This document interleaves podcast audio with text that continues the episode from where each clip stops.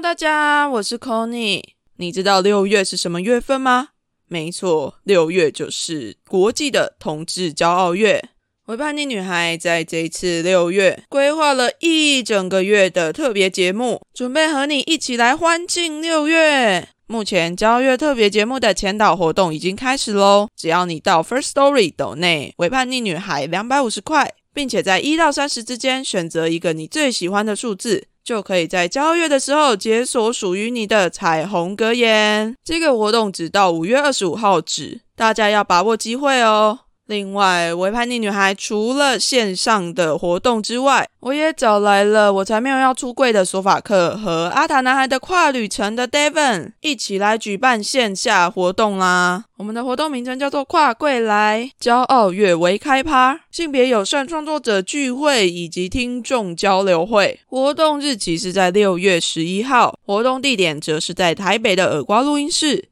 想要邀请性别友善的 Podcaster，还有听众你一起在交月的时候跟我们来开趴。另外，这次我们也找到了好多友善的厂商来赞助，只要你拿着当天参加的活动票券去 Wonder Bar，你就可以换到价值三百五的特调 shot。另外，在活动当天也有由星球咖啡提供的绿挂式咖啡，以及台虎精酿赞助的最新口味的啤酒——水果大乱斗 （Tutti Frutti Fruit Punch）。Oh my god，是 Tutti Frutti！我自己在澳洲或者是美国的时候都非常喜欢 Tutti Frutti 口味的，不管是冰淇淋啊还是酒啊。没想到台虎也出了这一款新口味的啤酒，而且刚好是在六月十一那一天全新上架的哦，听众朋友，如果你们报名的那一天的活动，就可以在六月十一号抢先喝到台虎的新口味啤酒，满满的水果味，再加上 Live Podcast。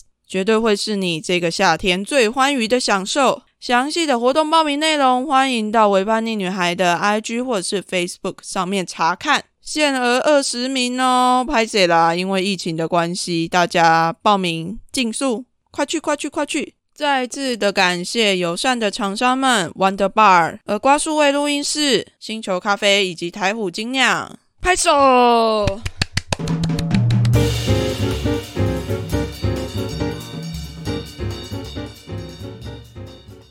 欢迎来到伪叛逆女孩，我是 Conny。本节目与插画家 CPG 合作，决定在有留言的时候，就要在节目一开始来念一下留言，Apple Podcast 的留言。耶，不知道这样会不会让大家更想要去留言给我呢？那这个留言就是来自头号粉丝 林美丽 Love X，她留言给我的内容是：你是我的五星上将，爱心。后面一个挂号，然后很多个问号。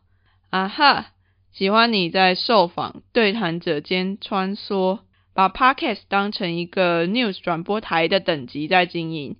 器材敬业，主题完整性，对谈多样性，还有对星星的可爱小愿望，突破自我声音，冲锋无所畏惧。你值得不只是五颗星星，好吗？愿成为能支持你的所有一切。Head on, love，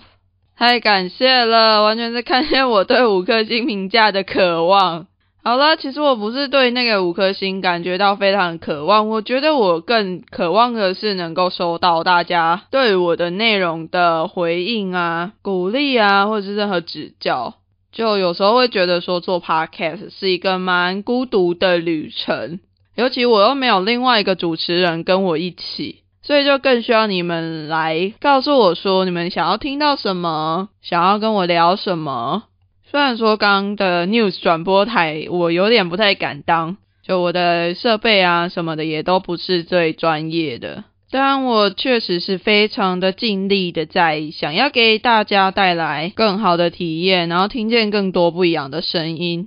总之，大家如果喜欢我的节目的话，不要忘记去 Apple Podcast 为我留下五星评价，还有留言，并且按下订阅。再次谢谢林美丽留言给我，你的留言真的给我很大的鼓励，万分感恩。好啦，那念完留言，我们就准备来进节目喽。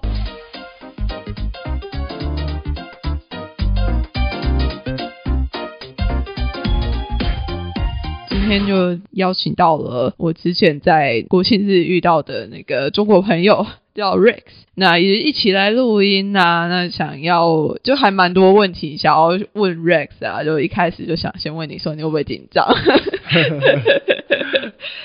我是撑着一点，我觉得啊不紧张，还好还好，其实还是有点紧张。对啊，因为其实如果真的要上节目的话，就就会觉得说，哎，中国人是不是有时候在。上节目如果真的要讲一些自己的事情，或者是关于一些比较敏感的议题的时候，会有一点点稍微有一些顾忌什么的。呃，诚实点说了，是是有很多的顾忌，因为我可能后面还要回国之类的，因为现在还不是 PR 身份。但是我觉得，呃，第一个就是因为我现在在澳洲有那个言论自由嘛，而且我。第二个觉得我就是说，因为这个节目的话，也不是说它的范围量很广，就是说国内的一些安全局，如果他们知道的几率会很低很低，所以说我觉得还是可以讨论一些东西。嗯嗯嗯，OK OK OK，那我等一下就非常努力的问喽。行行行，尽管抛过来。对啊对啊对，那等一下我就会先跟你说一下，因为我呃我自己的习惯的用词就是我如果。称中国的话，我都会称作是中国，就我自己不会习惯使用大陆这个用词。好，行。对对对，因为对我来讲，就是哎，到处都是大陆，就是哎，欧洲大陆也是大陆，然后美洲大陆也是大陆，这样子。对，所以我自己比较习惯，就是哎，中国就是中国，然后台湾就是台湾这样子。哦，那。这也是我自己一贯以来比较习惯的用词跟一个态度吧，就先跟你说一下，然后也跟听众朋友说一下，这样子。可以，可以。嗯嗯嗯。那一开始就先来问一下 Rex 好了，那那时候为什么你会想要跟我借台独旗去举啊？哦，因为呃，首先我来珀斯的话，就遇到了一个朋友。呃，可能你上次也见到过，他是另外一个中国人。我呢是通过他，就是参加了一些比较跟政治性相关的一些活动，比如说抗议啊。他有一次介绍我去参加缅甸抗议活动，因为缅甸那边军政府政变，所以说我对这些就是独裁政府啊，他们一些发生事件，我蛮比较关心。所以说通过他的话，我对政治议题比较关心，有这一个平台去接触这些东西。还有，我觉得第二个问题就是，我觉得台湾的话需要独立。如果你们全心全意的想要独立的话，我觉得你们有权利去想要过自己的生活，有权利是想要实现一个自己的建立自己一个想要的政府和社会。所以说，我觉得台湾独立没有什么任何问题。嗯嗯嗯，对啊，我觉得其实中国也很需要，就是中国人民起来。自己当自己的主人啊，因为我自己一直都是很相信说，哎，中国 中国的那个未来只有中国人自己可以去解决。然后我身为一个台湾人，就是支持中国人去，哎，把你们自己那个独裁的政府推翻，我在旁边帮你加油的。哎，但是事实上，就是能够做这种决决定权的，仍然是只有中国人自己可以去做这样的决定啊，对吧？这是我一直以来的想法。所以虽然说很多台湾人就是好像有时候很讨厌，哎，很多神奇的中。国人 就是那个网络上面那些小粉红之类的，就会觉得说，哎，中国人怎么都好像被洗脑，然后被呃呃，就，被中国的共产党弄得好像呃很没有智商还是怎么样？对，但是我自己会觉得说，事实上我自己并不会讨厌中国人，就是讨厌的是。中国的政府，然后他们对于台湾的一些比较奇妙的呃作为，跟一些无法理解的想要抓住台湾的那个感觉。哦，对啊，对啊，那。你刚刚有讲到说，你那时候来到博斯之后，才开始有这些政治参与。那我想要再往前问一点点，就是在那个时间点，为什么你会答应他说，哎，你想要一起去参加这件事，就是参加抗议啊这些活动啊？因为本身我之前来澳洲之后，就一直很想参与这些活动，因为我在国内是完全没有机会参与一些街头抗争啊，或者说跟。呃，民间组织有任何的关系，我有这个想法，但是在国内完全实现不了。然后来到澳洲之后的话，可能我之前生活的城市有很少这种事情发生，我身边也没有这种人，所以说这种就没有这种平台。但我来到珀斯之后，接触到他的时候，啊，我觉得啊，这些这些东西是完全可以实现的，而且大家可以很开心的聚在一起讨论一些我们关心的一些议题，我觉得蛮不错。啊，所以之前是一点点的类似这样子的讨论的空间都没有吗？呃，在国内的话是有啦，是有，无论是网上还是线下，但是那个都属于比较隐秘的，就像之前。打仗那种地下党一样，嗯他们比较隐秘，因为因为敌人太强大了，如果你抛头露面一点的话，会把你抓进监狱里面。嗯嗯，所以说我在国内的话也是比较很小心的，就小心自己的言行举止啊，因为我知道这件事如果你做出来的话，可能就会危险到你的人身安全。嗯，所以说当时我还没有想到要有这么大的牺牲，因为我我我觉得我如果做这件事情的话，我要首先保证我的人身安全。对，对啊，所以说如果到了一个可以享受言论自由的一个国家，我觉得做这些事情会会比较容易一点。嗯嗯嗯，对啊，所以就是，哎，是这件事真是真的，就是你在中国里面，如果真的要有任何的表达自己的意见的时候，你就会必须要感觉到自己有可能会受到威胁，不管是在任何的议题上面。呃，就比如说，假如说“洗包”的这个就这句话，如果你在微信上发出“洗包”的这句话的话，你会被公安局请去喝茶。所谓的喝茶，就是把你带到公安局里面，让你写一个保证书。还有保证书的，对对，对，如果写个保证书，如果你还对这件事执迷不悟的话，还要一一知法犯法的话，后面的话就可以你对你行政处罚。所以说，我们国内对言论审查这是很严重一件事情。他怎么查到你的 ID 啊？还是他就真他就是可以？呃，这就是涉及到国内的一些社交软件的呃隐私，所以说 相当于，你觉得你有隐私，其实你只是就像赤裸了一样，赤裸了一样在大街上跳舞，别人都可以嗯看得到你在做任何一举一动，所嗯以说嗯，网络上完全没有隐私。好可怕哦！这真的是很难去想象的一件事情。对你说的任何一个有就是有悖于主流媒体所倡导的东西，你都会在不同程度不同程度上受到一些行政处罚，或者说行政处罚是什么意思？啊，罚钱吗比如说第一个罚钱，第二个嗯就是行政拘留，什么什么拘留？行政拘留。哦，就就直接关起来了啦。对啊，关起来就关一个 十几天啊。靠假如你用假如你用 VPN，你知道 VPN 吗？我不知道那是可能很多哦 VPN 哦哦我知道我知道我知道对啊，很多、嗯可能很多现在很多台湾粉丝，如果去了大陆旅游，应该有清楚了解到，就是说去大陆的话，你想要跟世界的互联网连接上的话，比如说像脸书啊或者是 Line 啊，你必须要用一个 VPN，嗯嗯，因为嗯中国大陆是一个局域网，它把它网络封锁了，所以说你必须要用一个外体的软件去帮助你去呃连接上这些外部的网络，所以说。像国内有发生过很多类似的事情，假如说你用一个 VPN 的话，你就会被警察去请去喝茶，然后关你个将近十几天，啊，把你放出来。所以会有记录对不对？之啊、后对，呃，对，会有记录。对你用哦 VPN，其实严格意义上说的话，得看你用哪一家 VPN。很多 VPN 的话是中国大陆已经被他们收买了，很多中国的股份公司去运营这些 VPN，所以说严格意义上说，你的隐私还是被妥协了。就是有用跟没有用一样，因为都是他们自己的人。对对，你上哪些网站，你的 IP 地址都会被记录下来。所以说你你用 VPN 的具体的软件，什么软件也要很小心。哦，天哪，这都是真的哎，好恐怖哦！所以，所以就是，哎，这真的会就是牵连到可能家人啊，或者是朋友这些东西吗？呃，家人和朋友的话，得看你你闹的事情大不大。嗯如果你闹的事情够大的话，可能你家人会受到威胁。嗯比如说，在现在的悉尼有一个中国留学生，他就经常发发布一些在网络在推特上面发布一些呃反动的言论，比如说骂中国政府啊、骂中共啊。所以说，因此呢，中国的国安局、国家安全局就会找到他们的他的父母，就是。嗯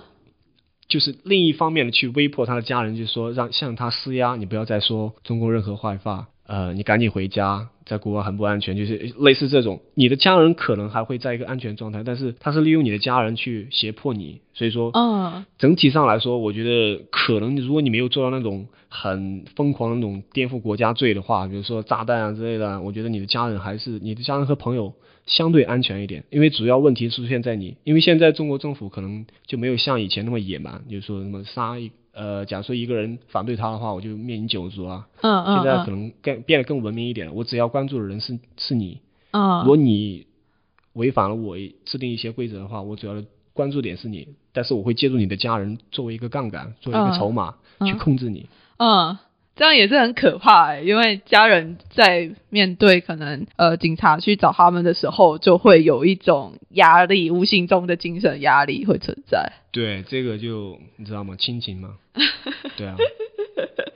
但是也是一个很有控制的、很有控制手法的一个一段，就利用你的恐惧，还利用你的跟家人的亲情关系，然后去控制你的思想。嗯，那你自己会担心你自己有可能会面面临到这种事情吗？有可能，我只是说有可能。不过目前的话还 OK，我觉得如果只是发表这些言论的话，而且第一个也没有，假如说视频的话也没有拍录到我的画面，我觉得对于他们来说的话，我可能是一个很很小很小的一个底层的危险人物，啊啊，应该还还不用动用到，还还上不到他们的黑名黑名单，你知道吗？我现在干的事还太小了，真的真的，天啊，就是有点，身为一个台湾人的话，就有点期待说，OK，那如果我也可以上黑名单的话，就 没有，因为因为就前一阵子就。也没有前一阵子，就前几天而已，就中国自己公布了一个黑名单，说就是我们台湾的一个政治人物啊，苏贞昌啊，然后什么游戏坤，就全部会说什么台独顽固分子，以后不可以入境中港台，哎，中港澳什么之类的，我就觉得好好笑哦，不是 哪里也可以申请到这个名单，所以我就不清楚了。只要你把事情搞得够大，把台独其实对再多。再多几个地方都擦一擦，可能中国的安全局就注意到你了。不会不会，就我觉得他可能不会注意到我，就是我可能还太小咖了，然后就是对他们来讲，哎，不会不会理我这样。Don't give her shit。没关系啦，那但是我今天还是要非常的呃。比较 aggressively 问你一些比较多关于不一样的议题的一些看法，因为这些东西都是我们在台湾都会听到，就是关于中国会有一些很神奇的言论跟做法，就很想知道说，哎，这这到底是真的还是假的？那 OK 啊，身为一个中国人，你的看法又是什么样子的？对，又是会是什么样子的看法？那就像一开始我就想问说，哎。之前的香港的议题啊，嗯，比较再大一点就会变成说香港独立。对，虽然说反送中那一段期间，他们主要诉求并不是香港独立，不过我也想要问一下香港独立的这一块，就是你那时候可能人在哪里，然后你对于这件事情的看法是什么？呃，我当时在国内，在中国的一个城市。我有很积极的关注这件事情，包括包括反送中啊，呃，包括引渡引渡条例啊这些这些事情。我觉得话，就是怎么说呢？就是就是中国大陆想要控制香港，因为香港那边起初是因为铜锣湾书店事件嘛，因为他们那边他那个书店的话会出出版很多呃关于中国高层。他们所谓的一些内幕信息，有所谓的爆料信息，那中国高层很不喜欢，所以说把铜锣湾书店直接绑架，从泰国绑架，嗯，绑到内陆去审判，然后后面就慢慢升级，对他们香港的一些言论呃管制就比较升级，嗯，后面就有一个香港人跑到台湾去杀人了嘛，嗯，然后后面就。引引引发成一个，就是说我们要有一个引渡条例，这样的话犯人的话可以在无论在大大陆或香港犯罪的话，可以及时抓回来，在我们这边审判。但是香港人就很不愿意了，因为他们不相信中国的法律制度，对啊，中国大陆话没有司法独立啊。我插一个话题，那你相信吗？我不相信。好好好，可以继续。对啊，就是。对啊，香港人的话就很不相信中国大陆的司法制度，所以说他们就很抵抗这个引渡条例，因为他们觉得这个是破坏了我们的司法独立系统。嗯，这样的话就没有三权分立了。如果如果三权没有分立的话，你破坏我的呃司法独立系统，那我们的自由就直接被妥协了。所以说我们就需要去抗议。这个是我我是完全理解的，所以说我也是跟香港人站在同一条战线上面。嗯嗯嗯，那你们在中国里面听到的是什么？听到，听到，你你可以可以讲，就是完全的事物的另一面，就是硬币的另一面。它完全就是第一个，就是主流的媒体里面都会，就是说他们报道的话，第一个他们不会报道香港街头抗议的那些画面。这个就是第一个，就是很诡异的时候，就是说，你既然去关注这些事情，哦，你既然有能力去关注这些事情，为什么你不把真实的画面展现给中国大陆群众？那他拍到的都是什么东西？拍到都是一些什么一些高楼大厦啊，一些 一些。期货交易所啊，那股票啊，钞票啊，香港的一些钞票之类的，拍这些东西，还有一些支持中国大陆的一些抗议者，呃，那些支持者，嗯，举着中国国旗，他拍的都是些这些画面，嗯嗯，包括一些百万人上大街，他们不拍这些画面，天哪，所以说他们是这个反应，他们是反应，就说，哎，我现在和平期段，你们现在呃没有什么，我感觉好像挑不出什么毛病。也没有人什么砸商场，也没有什么很暴力的事情，我就先等，我就先拖，你们先继续抗议，等到你们哪一个有一群激进分子开始砸地铁、砸公交，开始烧一些东西，破坏一些公共社区的话，因为他们他们的愤怒持续积累嘛，总有一天会爆发，他们就等到那个时期，然后才开始给你扣帽子。就说你是反叛分子、报名，然后是台呃那个港独，所以港独是一个很糟糕的词，是不是？很糟糕，因为九七年香港回归大陆的话，他们就觉得香港是中国的一部分，你不能搞台，不能搞独立，完全不能搞独立，因为你是你不能像啊像对，就是不能搞独立，这是这是很多人的想法。天哪，好。就是，但是我认为啊，嗯，你知道北爱尔兰吗那个？North Ireland，North Ireland 是英国的呃组成的一部分。North Ireland 在一九九七年的时候想要有一次全民公投，他们公投的主题就是说，你认为我们要不要留在英国，还是说回归到爱尔兰？你知道爱尔兰跟英国打了几百年的仗，比如说两个民族之间就是很水火不容，但是北爱尔兰还是回归的在英国那里边。还但是那个有个六个郡的话，他们想要举行一次公投，就是问大家到底要不要交英国那。边啊，英国也是给他们这次机会，结果百分之九十八的人选择留在英国，不是回归到爱尔兰。所以说，我想说的就是，人民可以选择自己生活的土地，或者说，我应该生下一个生活在怎样一个国家，是我们全民就是集体的意志。嗯，对，对啊。我是说，假如说香港的话，你可以搞一个公投，假如所有人都想保持独立，问为什么不呢？因为你们如果这样的生活会更开心一点，你们的生活更幸福一点，为什么不呢？嗯。对，所以说我是这种观点，因为你如果不保持独立的话，如果你觉得中国大陆会干涉你的内政，就是说干涉你的行政权，这这样的话，你的生活会有妥协。也就是说，如果是那种生活的话，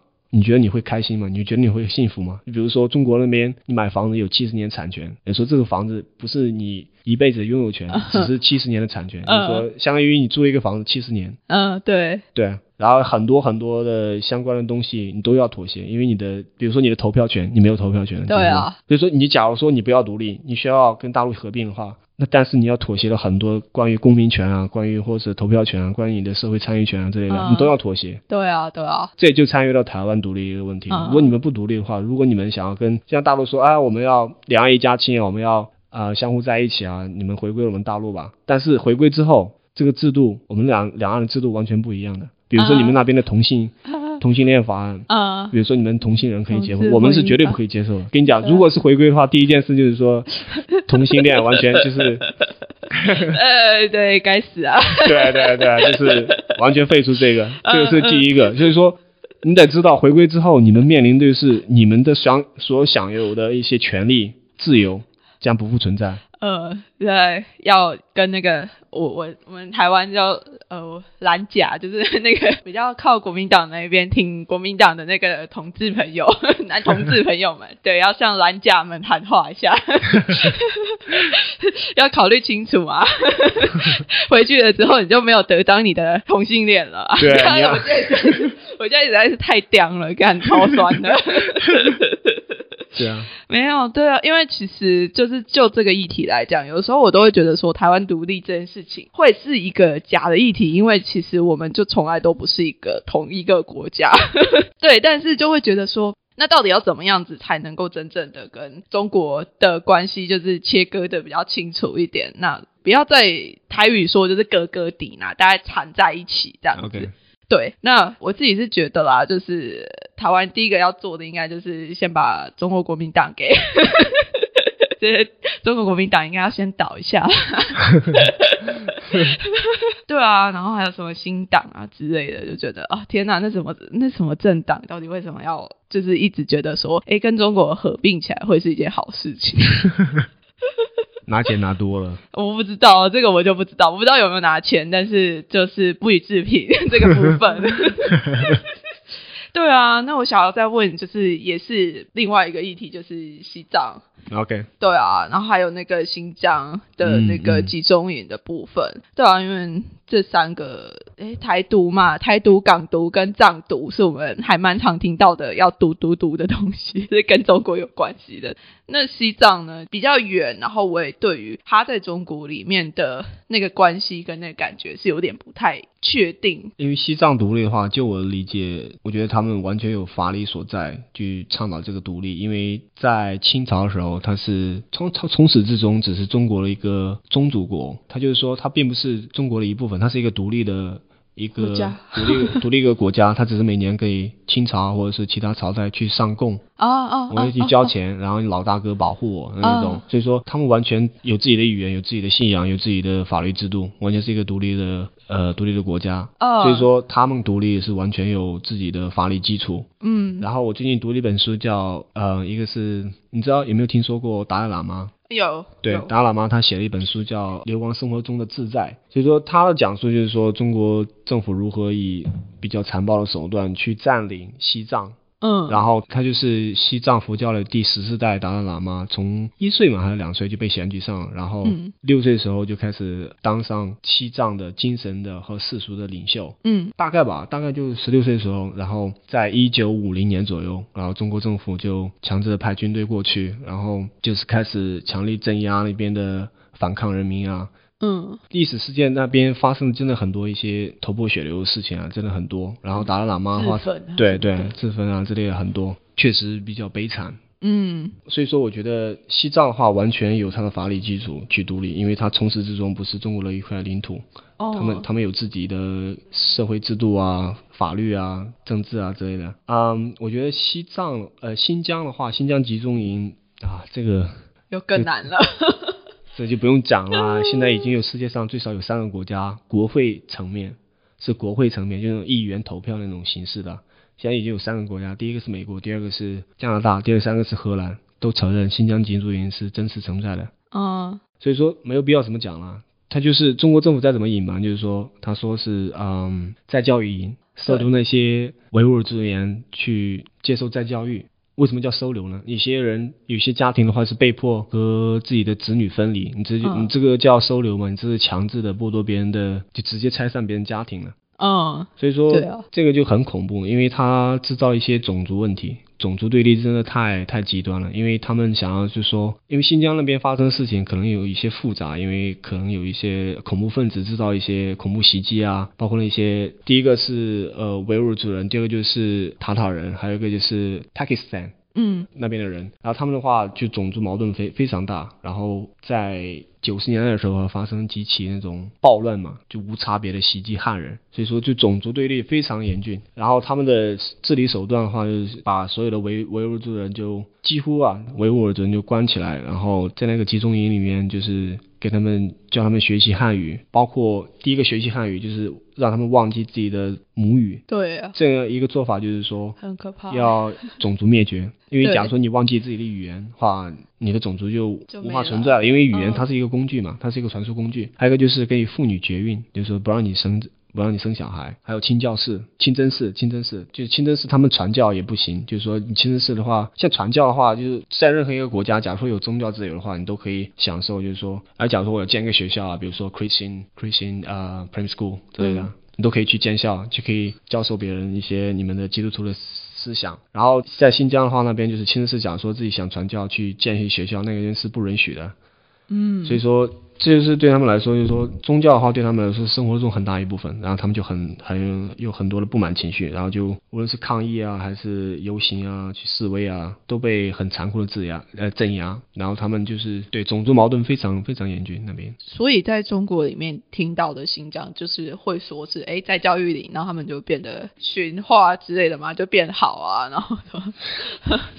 听到的是这个样子吗？我自己是蛮好奇的。对，国内的话就就这样讲，因为他们，因为他们现在给你展示一些，啊，我记得有一年就是看中央电视台，就是说啊，一个维吾尔族人拿着大刀向一个汉人就直接，就他用那种摄像头画面，就直接向他头部砍去。他那个画面也没有打马赛克，你知道吗？嗯。他就直接在中央电视台，就是全国人民最喜欢的电视台之一，给全国民众看，就是让你这是故意的吧？对啊。因为像这种画面的话，按理说应该要打马赛克，因为你收看群众也有儿童啊之类的，嗯但是他们没有这样做，就是说他们知道这个目的就是说让汉人心中对维吾尔族人产生产生厌烦，产生厌恨。你这个族群的话哦，是怎样对待我汉人的？对的，嗯就让种族站在一个对立面，这样的话，他们行使的任何任何政策的话都有合理性，嗯都有人推崇。嗯，好厉害哦！他们那个媒体政治的那个操作真的是很强，怎么样去洗脑其他人，真的是非常的太厉害了。我就是觉得，如果讲到新疆的话，就会讲到一些关于人权的问题啊。之前就很多，其实，在世界各地好像都可以看到那个法轮功、法轮功啊，然后一些宗教的自由。那就先讲讲法轮功好了。法轮功的话，我个人的经历的话，以我个人经历的话，因为我从小大概在中学的时候就开始用法轮功，他们推发推出了一个 VPN 软件嗯。叫自由门。嗯。所以说，对法轮功这件事的话，我是非常感激，因为没有他那个软件的话，我可能就 只是可能就是被中共洗脑了，有一个 无辜小青年。嗯。但是因为呢，他有一个那个软件的话，我就可以去上 Facebook 啊或者 YouTube 去看一些我在国内看不到的东西，所以说嗯。间接的可能会引发就是说啊，这个世界好大，并嗯不是只是我电视上或者是家人啊朋友啊跟我说的那个世界，嗯完全不一样。嗯所以说，第一个我就很感谢那个法轮功，他做这件事。第二个就是说，我想说，就是法轮功的话，我觉得它只是一个气气功团体，它不并不算是一个宗教。我觉得宗教的话，它是有一个就是那种看不见摸不着，就是心灵上的一个 一个一个神的东西，嗯，去引领大家。但是嗯法轮功它是有一个真的真的人叫是叫什么啊？我忘记他的名字了。他就是创立这个宗教。还有第三个，我是觉得法轮功的话，它不是一个邪教，但是它宣扬了一些东西，比如说新唐人。他们创建了一些媒体，嗯很大的一个媒体，在全球真的有很多的听众。他创建那个媒体的话，就是太太极左，嗯太极左，就是说，比如说特朗普输的话，他们还说美国的一些嗯机票作假呀、就是说不承认啊，就说我们要去 去去呃审查了一些有没有中国政府背后有黑客支持啊，或者说嗯中国资金的卷入啊之类的。我觉得他们。他们做了一件事很好，一那一件事就是说，他去把国内那些被封杀的消息、受到不公平待遇的人，他提供这个平台，让这些人说话，让嗯全世界都知道，这一点做得很好。但是我不喜欢他第二点原因就是他有点太执着了。嗯，就是他会散播一些不太真实的消息，嗯而且他没有一种媒体的负责任感，嗯他没有审查之前就把这些消息发出去，所以这点我觉得新唐那个什么法轮功应该应该要做得更好一点，嗯嗯，这是我啊对他的理解。我觉得是他们可能在站在中国的中国政府的反面，但是他们可能站得太过去了，因为他们自己可能在中国里面受到非常多的迫害之后，然后反过来他们做出来的行为就是会觉得说，哎天呐，中国政府太可怕，了，做很极端，你知道吗？嗯。假如说一个人受到伤害，假如说他有报复的心理，你想想他的报复程度会有多激烈，对，所以我可以理解，但是嗯我觉得还是有一些事情要要有秉持一个第一个是道德感，第二个就是社会责任感。嗯，确实是这样的，没有错对，我对他，我对他这个团体没有没有任何的一些仇恨啊之类的。我觉得他们有些事情做得很好，但是有些事情的话还需要改善。嗯，那所以宗教自由呢？其实我有听说过，就是某一些像基督教啊，或者是其他比较大的宗教，在中国里面，其实，在真正实践宗教宗教自由的这一块，也是非常受限制。我觉得宗教自由，我可以问你一个问题吗？哎，假如说你从小到大有没有在电视上看了一些宗教节目？有啊，就什么佛教的大爱台啊，对啊 基督教的什么这中国没有，所以说这就没有自由，因为他们不需要你传教，他他他他啊他说你你你宗教可以办，但是你不能传教，你不能在学校传教，你不能在电视传教，你不能在一些媒体上传教。那到底知道怎么有宗教？宗教就是说，你老老实实的干你们自己的事儿，不要过惹是生非。你只要第一个效忠党和国家，太小，第一个效忠党，对你不要笑。但是，但是宗教里面第一规则就是效忠党和国家，尊重誓死效忠共产党的领导这些这些话。嗯，对，所以说中国的宗教自由的话，你可以看到，第一个，它传教几乎没有传教途径，大街上你也看不到有人在发传单，哎，信基督徒吧，你可以得永生，嗯或者说可以上天堂，没有，我从来没有见过，我从来没有听说过。天哪！就是说那它管制非常严格。呃，还有一个就是在国内的话，你可以听到很多消息，就是说，呃，中共的一些警察他会进入当地一些基督教堂，然后把那个十字架拆除掉，啊然后被就是让一些里面的人就是清除他们，不让他们去祷告。他们做这个原原因的话，我觉得第一个就是我觉得啊，我我我可能我可能说的不太真实，就是说接近事实，但是我觉得推测就是说他们要控制那些宗教人员，嗯。他们宗教就是 Christianity，就是基督教在中国发展太太太壮大了，太迅速了。嗯，他们的他们的从教人员可能将近有七千多万吧，我上次我看一个数据，嗯，所以说中国可能有点有点紧慌，对，就像法轮功一样，嗯。就法轮功，sorry，法轮功，嗯，在九十年代的时候，突然全国各地各大城市，无论男女老少。都跑到广场去练那个气功，中国就非常吃惊，因为因为一个集权政府如果想要去控制控制他的人民的话，假设有那么大的团团体，又有一个号召人物，那我这边的号召令的话就不不怎么失效了，就就不对对，就没有什么效果了。所以说他们很怕有一个很大的一个团体，然后他有很强的号召力，有很多的信众，嗯，对，所以说我觉得他是他做这个啊、事情的原因之一就是嗯，就是这个嗯出发点。可以理解，就像现最近的那个演艺圈，不是也是被扫荡，就可能是他们的那个粉丝的那个凝聚力太强了，然后就哎就扫到台风尾，好可怜哦，对啊，也太也太可怜了吧？那么我不知道你有没有听过李明哲，就是台湾的算是民进党的之前的一个人物，然后他之前就是到中国去，然后就被抓走了。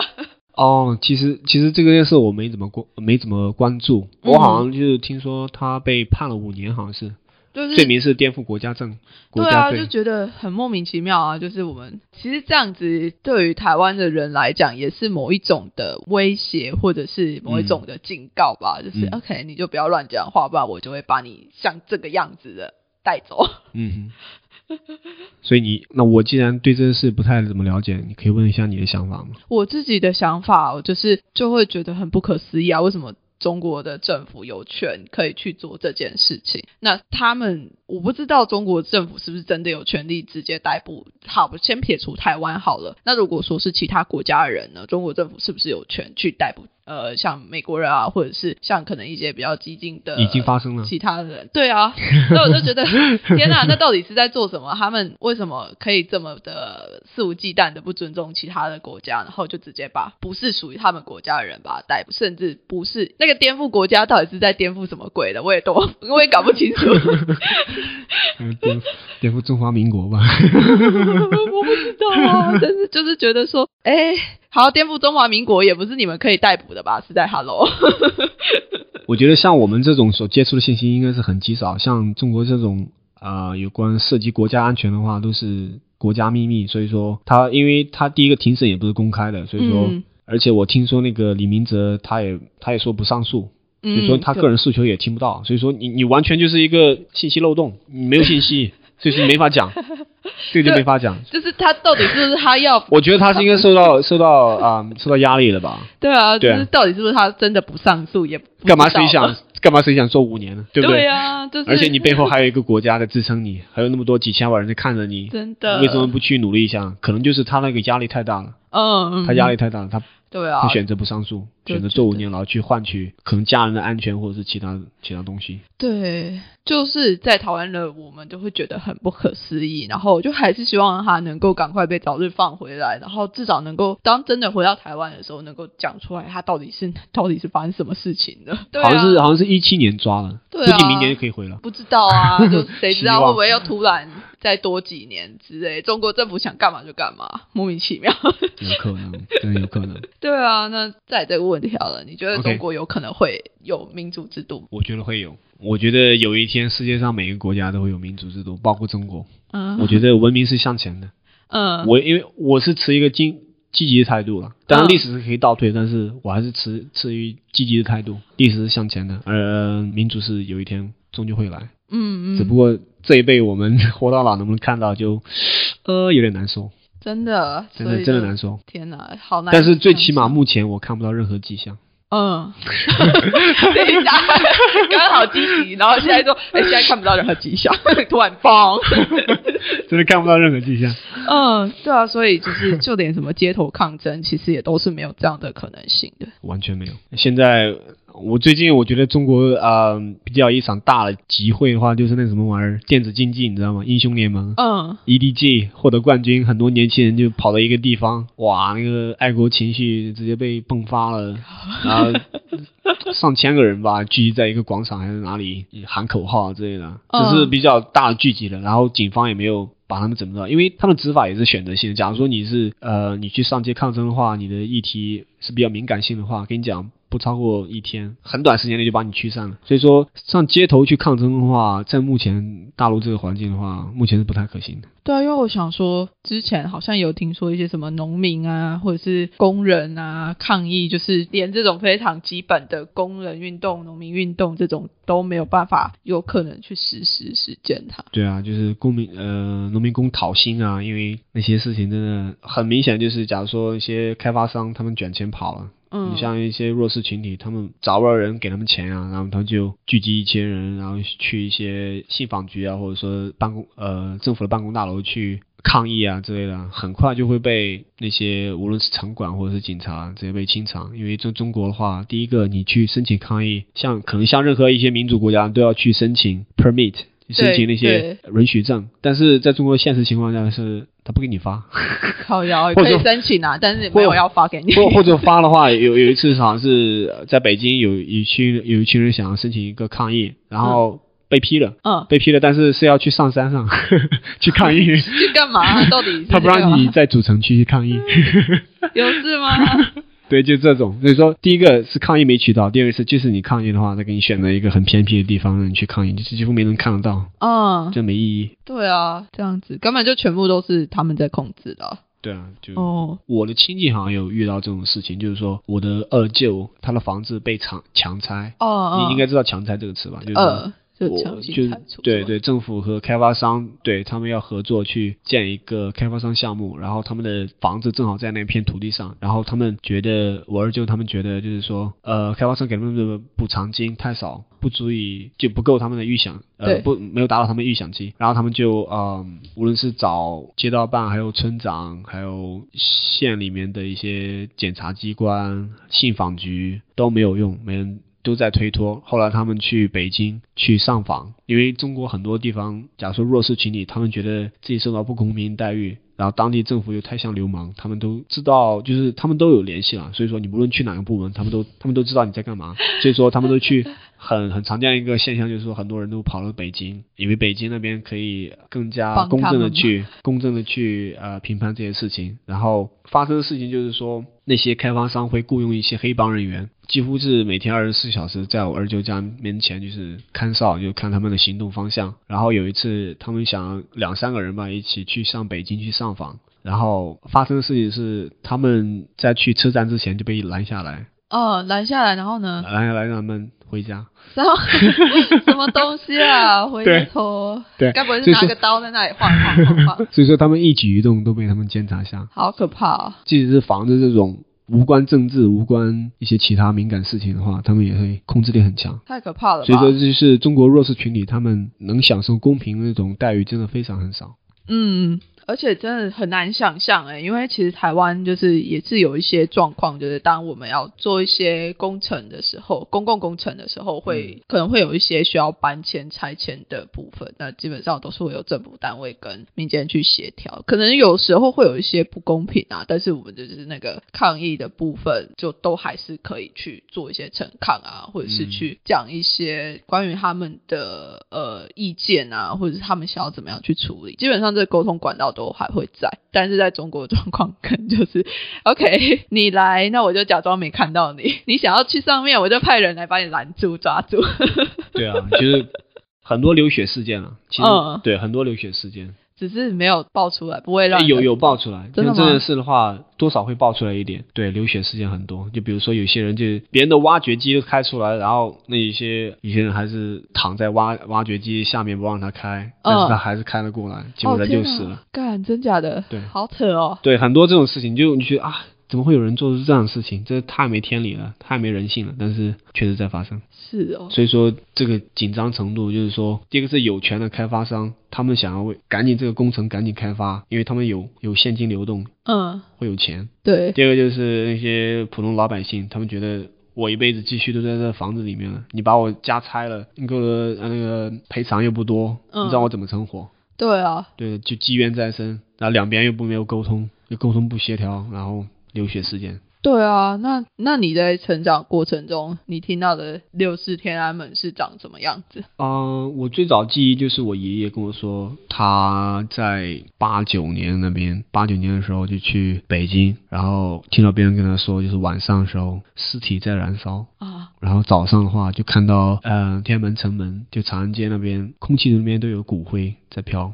天哪，对好可怕、哦，这是我小时候听的，但是我觉得啊，假的吧？是吗？就 觉得好恐怖，没有说没有没有感觉是假，没有感觉是真。然后后来就是通过 VPN 就是开始了解这个事件，然后感觉哦，真的我们的上一辈人就是八十年代那些人真的很勇敢，敢去上去街头啊去呼喊，或者是说向当局陈述他们想要的东西，去追求他们想要的东西。确实很不一般。我对那个六四理解就是说，有一群年轻人，就是说，可能第一个就是历史事件，就是东欧那边很多国家就抛弃社会主义，开始巨变，东欧巨变，这个社会大环境，很多国家都在闹革命，都在就是说啊，我们要自由经济市场，我们不要什么社会主义，不要什么大锅饭之类的。嗯，可能有那个潮流在。第一个是有受到影响，第二个就是很多那个时代年轻人，特别是学生，他们认为中国政府改革太慢了，他们承诺要经济改革，但是改革太慢，嗯包括那个时代存在一个价格双轨制。价格双轨制的意思就是说，他们官场里面，他们当官的可以有一套制度，然后市场里面有个制，市场里面有个价格。官员的话，他们控制另一个价格。对，这样的话就是第一个可以解决那个资源不充沛，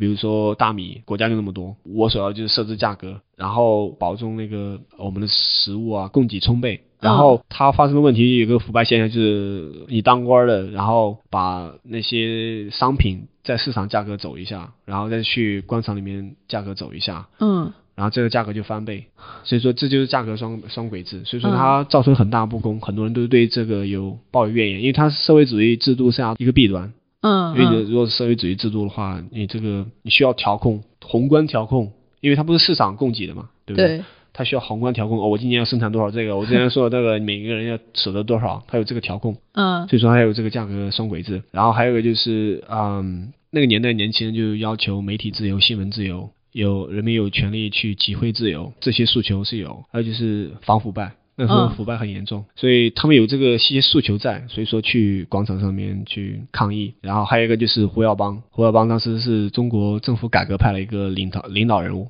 嗯，然后他就那年去世了，所以说很多学生都都上走上街头去纪念他。但是中国的官方政府就把他定一个反调，就是说不认为胡耀邦他做的事情是正确的。所以说很多很多学生很多学生都被对这个决定就很愤怒，然后就持续的抗议，然后就大概抗议了两月呃两个月多左右，然后就发生了六六四那件事情。对所以啊，大概的起始是这样的，这也是我的理解。所以说，我也觉得就是是一个悲剧结尾了。对啊，当然，历史没有重来嘛。我觉得如果有重来的话，我觉得大家可能就像梁山好汉一样，咱咱先别别惹他们，我们先什么上山之类的，我们先别惹他们。但是可能那些年轻人就是太理想主义了。比如说，嗯他们可能没有认识到中共可以拿枪对付自己的人民，他们可能没想到那群人怎么会对自己开枪，就也没有想到真的会开过去压扁。所以说是蛮悲剧的。对啊，所以说也是我们中国，就是说从那件事发生之后，国内的有关任何街头抗议啊，或者说就是环境就立马变了，你知道吗？那个时候抗议的话，还有一些不只是学生，还有工人哦，还有一些教授啊，还有一些媒体工作人员啊，几乎社会各界都跑出来，比如说我们要新闻自由，我们要集会自由，我们要反腐败，都跑出来。但是那件事过之后，那个环境就完全变了另一个样，就是说任何有这种念想的萌芽状态中，都要把它掐死，掐死，对。你就不要给我长出来就对了。自从那件事之后，你就会发现，中国任何无论是地方啊，还是市区里面有关这种事情发生的话，他们会有强压姿态去扫除任何这些萌芽。嗯，那我想要问的是，就是那在中国的境内，如果搜寻六四天安门，会得到什么样的说法？抱歉，你所搜索的内容，真的吗？我之前看到说可能可以搜得到，但是我不知道那个搜到的那个内容到底是什么东西。你你在百度搜不到，到，你在谷歌可以搜到。OK，好好好，得看你用什么来搜。你用百度的话，绝对搜不到。了解了解，就是完全一点点都没有对啊有都没有这个机会。包括每每年六四那个香港那边会有烛光晚会，假如嗯你在微信发一个蜡烛，就直接被封了。蜡烛也要封，到底是有多么玻璃对心啊？，六加四也被封。对啊，这很有事哎、所以一九八九六四这六个数字很敏感，在那一天。对啊，就觉得哦天哪，真的是什么都要疯哎、然后就是非常的害怕，很多事情会发生。那最后就想问一下，就是一些关于性别相关的，因为我自己的主要都是在讲一些性别的东西，就可能像性少数啊，刚刚有稍微提到了，就是关于同志的议题啊，然后就可能在演艺圈里面也会有什么巨娘哦，哎，说实话，我不知道巨娘什么意思。就是不要那种很阴柔的那种男生，哦嗯。哦，这样。对，因为其实有一些演艺圈，中国有一些演艺圈的男性确实是还蛮阴柔的，哦，嗯，但我觉得这出发点就有毛病。对，别人怎样关你关你鸟事儿？人家努力赚钱，也没有违反什么道德底线，也没有违反法律，碍你鸟事儿。我觉得很就是很多限制啊。那中国境内对于就是同志的这样子的看法是什么？基本上应该都还是在地底下吧，我在对。地底下。嗯，我接触到一个同性恋朋友，应该是在我大学期间，然后我去一个朋友宿舍玩，然后他宿舍有一个室友。我们都觉得他是同性恋，但是我们从来没有问过他。呃，有，反正我对他印象就是说，我每次去他寝室玩，找他玩的时候，他另一个寝室就是他室友啊，他每次接电话都会跑到厕所去 打电话，然后然后每次看他去厕所接电话，我就想啊，你在你座位上接不就好了？干嘛还跑去那么有味道的东西、那味道的地方去接电话？嗯干嘛这样受苦自己呢？嗯其实我们那时候就知道他是同性恋，但是他可能觉得自己如果去彰显出来的话，就会受到大家排挤。第一个是排挤，第二就是受到大家不认可，所以说他会自动去隐藏自己。嗯，对，这是我对我对同性恋，就我第一次接触同性恋啊，就在大学的时候，当时嗯就那个室友给我留下印象。后面的话也有接触一些同性恋，他们就对我的理解，我我觉得我接触是谈男同性恋，嗯，我觉得我对他们的性别选择完全没有任何的 problem，没没有任何问题。你如果你喜欢男生就喜欢男生，但是我可能刚开始跟那些男同性恋，特别是偏女方的。男同性恋交流的时候，可能呃，我觉得不太舒服，嗯。因为我觉得，哎，怎么突然有这种人存在？我觉得我不怎么不知道该怎么跟他对话了，你知道吗？嗯嗯。因为他的举止很女性化，但是我的对面又是一个男生，嗯，然后他的、他的他的嗓音也嗯。是男生，所以说一时间我就不我我就觉得有一次跟一个男同性恋一起去吃饭，当然还有另外一个人，就是一起朋友嘛，一起吃饭，然后他就我们俩就在交谈，然后我就觉得啊，他怎么会这样？对对对，我可以理解，但是但是你真正去跟他去交谈的时候，你觉得我怎么突然不会讲话了？对啊，对啊。假如说跟正常的哥们儿讲话的话就很随意，但是突然跟他讲话，诶，怎么有点说话要注意一点那种感觉？不要随便讲什么东西，特别是嗯。对对对，嗯，对啊，嗯，对，这是我身边接触同性恋，然后，然后我今天穿这个衣服其实有点特殊准备。这个衣服的话有一个小的故事，这个这个故事就是怎样呢？就是我我穿这个衣服，我觉得它第一个比较鲜艳，第二个就是说，我觉得我穿这个衣服的话，可以怎么说呢？就是在某些方面的话，就是说想表达我一个立场，就是说人们穿什么衣服，你不要去从他的衣服上面去评价他这个人，特别是他的性取向。嗯，然后在我身上发生一个故事，就是说我跟我一个哥们儿参加一个活动，然后活动上有个女生问他，哎，你要不要签这个东西？他说好。然后他接着跟我朋友讲，哎，那你男朋友呢？我 当我当时就坐在他旁边，我当时他妈的哑口无言。我穿这个衣服当时去，可能他就因为我这个衣服长这样，然后他就跟我说，哎，你男朋友呢？然后我就哎真的是 speechless，我就不知道这该怎么回复。竟然被误认为是同对啊志啊！对啊，可能我向大家可能澄清一下，我是直男，我是直男，我也是，对啊，我 我不是同性恋，但是我觉得我穿这个衣服，第一个我觉得蛮好看的，第一个说真的它蛮好看，如果是不好看的话，我不会穿它。嗯嗯，第二个就是嗯说，我觉得我穿衣服的话，也是一种姿态吧，就是说，可能向大家展示。当刚刚我也说过，就是说，你不能以别人的衣服来评价别人的性取向，或者说或者说别人的一些，就是 judge people by its cover。嗯嗯 The 嗯 cover means in this situation is my clothes。对，对啊，所以说嗯这是我可能还有一个就是说，就是我比较理解性少数群体，因为我嗯觉得他们是一个弱势的群体，所以说我觉得像我们这种异性恋的话，感觉我觉得我有一些义务要做一些事情为他们。嗯嗯嗯这个衣服算是一个很小的细微的事情吧。嗯嗯嗯，对，我觉得这是一件很很棒的一个发现呢，因为其实大家很容易就会凭着外表或者是行为啊、举动啊，然后去觉得说，哎，你就是什么样子，你就是什么样子，或者是像你刚刚说的，哎，异性恋男性应该是什么样子，然后同性恋的男性他又会是什么样子？对对，那我觉得其实当你穿这个衣服的时候，你又表达出来，OK，我是一个异性恋男性，那我也可以穿这个比较呃鲜艳啊，然后比较外放，比较让人家觉得说是比较 colorful 的那种衣服的时候，我就觉得这是一种比较温柔的反动嘛，就是会让人家觉得说，哎，我们看到的这些东西就会有一些提醒。对啊，嗯对因为嗯可能就会让大家提醒，我现在穿的东西是不是给你一个信号？你这个信号是不是就会加深你的固有印象 （stereotype）？嗯，刻板印象我们都会这样讲。刻板印象，嗯对对对。嗯嗯所以说，我觉得很重要，就是说。别人穿什么衣服，或者别人说什么话，不能以这个来评判别人，或者说最起码以尊重的前提下，你不能在别人面前想你是她的男朋友吗？对啊，可是你知道，就是如果当就是反过来啊，那我 他他不是说你是他的男朋友，他说 那那你男朋友呢？你怎么知道我们是情侣关系？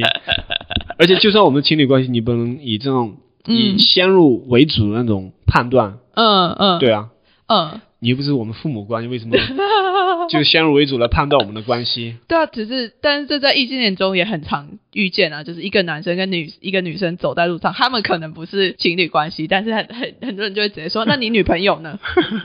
Hello，我们就只是个朋友，你在那里，你女朋对啊，友为什么而且你为什么那么关心我有没有女朋友、男朋友？你是想当我的第三者吗？对啊，就觉得说，嗯，就是这一些东西是我们自己应该要再去注意的，就是对啊，那你在询问的时候要怎么样去询问，会让对方更舒适一点？我觉得也都是一个非常值得去思考的事情。对，对啊，那大概问题就到这边，那我们的访谈也差不多在这边结束了。今天非常谢谢你来上我的节目，也谢谢你今天邀请我，我觉得，跟你聊天蛮开心的，嗯，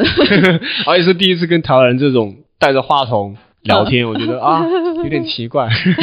但是我蛮开心的，谢谢。呃，对啊，因为我就觉得，诶，这这个声音其实在中国人中间里面是比较少数的啦。毕竟我也遇过一些中国的朋友，但是他们不是一直坚持说台湾是中国的一部分，要不然就是什么话都不敢讲的那一种。啊，没事啊。，对，然后我就是一直跟他们洗脑说，哎，中国人要自自立自强啊，要自己起来反抗你们的政府 啊。所以你要继续讲下去，对啊，说不定哪一天他们就觉醒了。对啊，就是就觉得说，哎，能够多去沟通这件事情是好的，而且能够让台湾人能够真的听见说，哎，有一些比较少数的声音。对对，大陆人不只是小粉红，哦，对对对，呃，还有小粉蓝。对啊，就让大家能够听见，然后也能够比较知道说，哎，有些东西确实是真的。我刚刚听到的时候，其实也是蛮惊讶的，就觉得很可怕，但是又会有一些提醒啊。我自己对于中国人，其实有时候会觉得很怜悯，就尤其是那种小粉红，我就觉得好可怜哦，他们自己被洗脑成这样，然后自己都不知道。对啊，对，就觉得哦，好啦，我也没有办法真的对他们很生气。虽然说看到那些留言的时候，还是会想骂但，你们这群智障，你们到底讲什么东西？对啊，就觉得嗯很谢谢你来，谢谢你，谢谢。嗯，没有没有，嗯很感谢今天有这个访谈，然后希望以以后有更多的机会，就是说。利用你这个平台，然后接触更多的大陆人。如果你对这个议题比较关心的话，可以邀请更多大陆人去谈一下他们的观点啊之类的。我觉得这个平台也是怎么说呢？构建两岸和平的友好的一个桥梁。如果说大一点的话，大家不知道怎么打仗啦，干嘛要打仗？大家在一起聊聊天，谈谈情说说爱，多好。对啊，就是希望能够对啊，语言又是相通的，干嘛嗯吵那些东西？嗯，就是希望能够有一天真的能够像我们现在这样，是站在一个比较平等的、对等的角度去对啊，讨论这些事情啊。对对。嗯，都是欢迎的、啊，因为当然，如果你能够用一个平等的角度来跟我谈，我当然可以用平等的角度来跟你谈嘛。对啊，对啊，这当然是，嗯嗯，就是那我们就再继续一起加油。嗯，一起加油。谢谢谢谢。